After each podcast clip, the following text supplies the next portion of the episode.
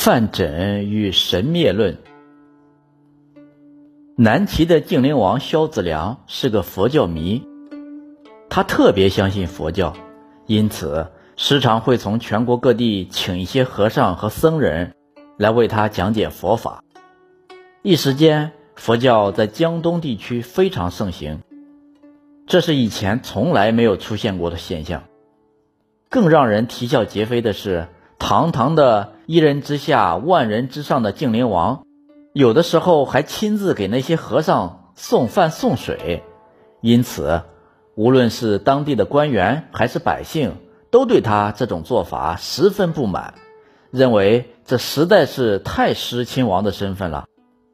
尚书殿中郎范缜一直坚持认为，世间上根本就没有什么佛、神、鬼这类东西。所以，他自然对晋灵王萧子良的做法深恶痛绝。曾经有一次，萧子良请各路高僧和官员到他的府上来研习佛法，范缜也被请去了。众人在场上高谈阔论，把佛法的精妙之处夸得天花乱坠。说着说着，萧子良突然停了下来，然后。他就当着众人的面问范缜说：“范大人，本王知道你是一直都不相信佛法的。那么本王问你，既然你不相信因果造化，那为什么还要说世间有贫富贵贱的区分呢？”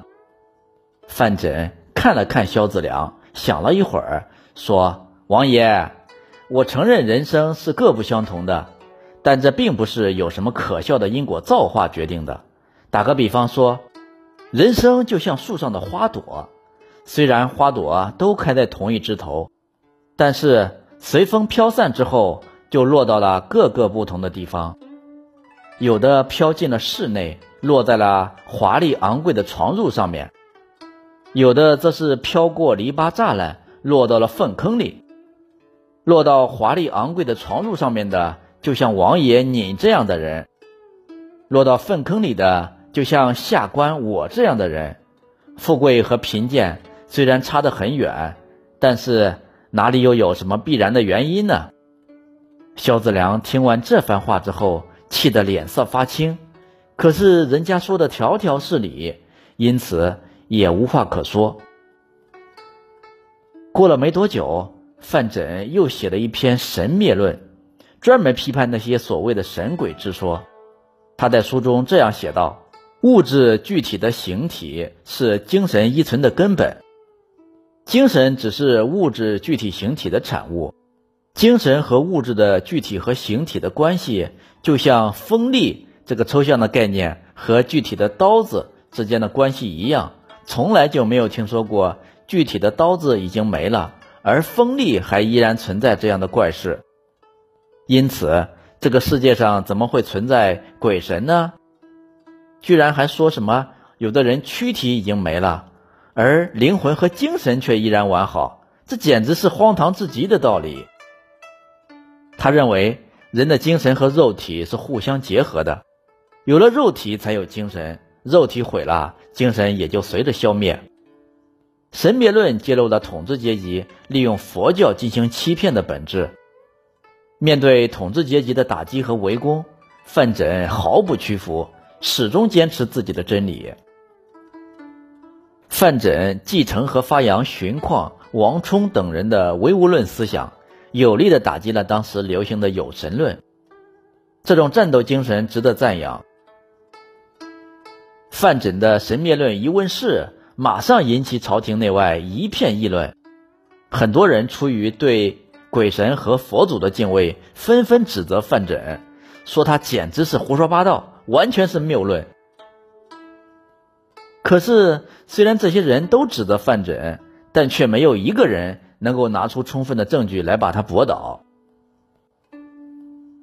有一个叫王改文的太原人写文章讽刺范缜，说道：“范先生啊，你连自己老祖宗的神灵在哪都不知道，真是太可怜了，我真替你感到悲哀呀。”本来他想以这样的方式。将范缜一军，想使范缜无话可说。